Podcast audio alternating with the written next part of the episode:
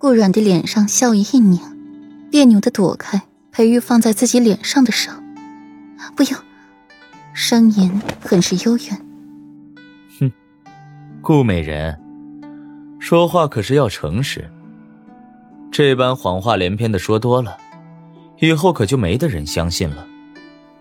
裴玉一边说，一边拿出了一只海棠簪，送到了顾阮眼前，还献宝似的晃了晃。顾阮一愣，看清了那只簪子，笑着接过，放手中把玩。给我的。顾然不喜欢海棠花，生的娇艳无双，只不过是为自己的枯槁腐朽蒙上一层遮羞布。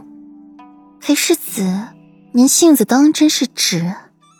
这簪子是那日自己在金行看到的，不过是拿在手里把玩了一阵，被裴玉看到了，以为自己真心喜欢才去买来的，殊不知自己最厌恶这种东西。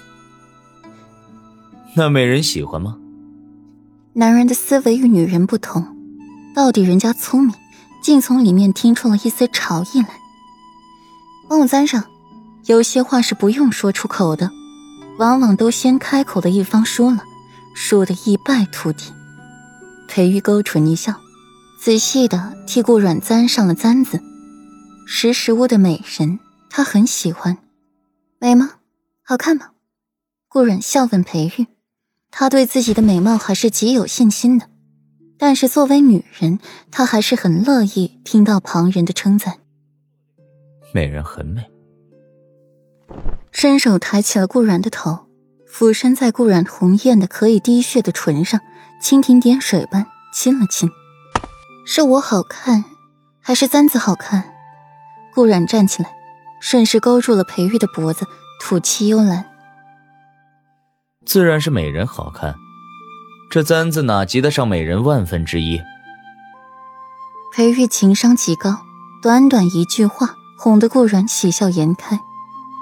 顾阮浅浅一笑，踮起脚尖，在裴玉喉结亲了亲，启唇道：“我看那个江旭不顺眼，想打他。”裴玉眼眸划过了一丝冷冽，又复平常，抱着顾软的腰往上一提，语调生寒：“美人取悦男人的手法，当真是熟练，床上的功夫也好，简直让男人欲仙欲死。”嗯。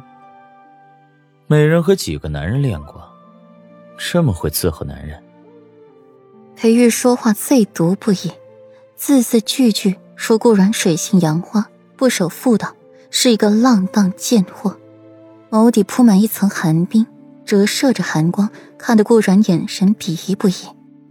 顾阮灿然一笑，凤眸闪现的光彩比平时还要绚丽夺目。不巧，顾阮学了这么多勾引人的法子。就只对裴世子一个人使用过。裴玉阴眸一闪，想起一月前的那晚，和第二日起见到床单上的那抹刺目的血红，他如何不知那是顾阮的第一次呢？想到那晚的极致迷情，裴玉看着顾阮美艳的脸，一身火气全部汇集在了腹下三次。世子爷是嫌顾阮学的不够好，不够合格，无妨。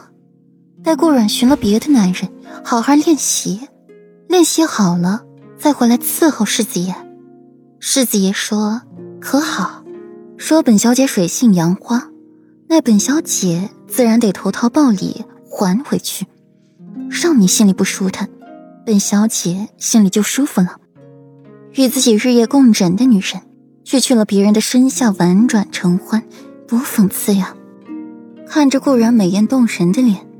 和他嘴里说出来的话，裴玉就想撕烂他的一张嘴，再把他的牙齿一颗颗的敲下来。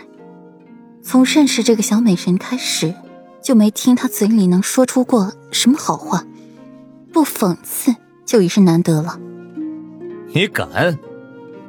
裴玉的语气狠恶凶残，带着凛冬的寒劲，没把顾然吓着。倒是把一旁身处幻境的两位嬷嬷弄了一个寒颤，情难自禁的抖动了一下身子。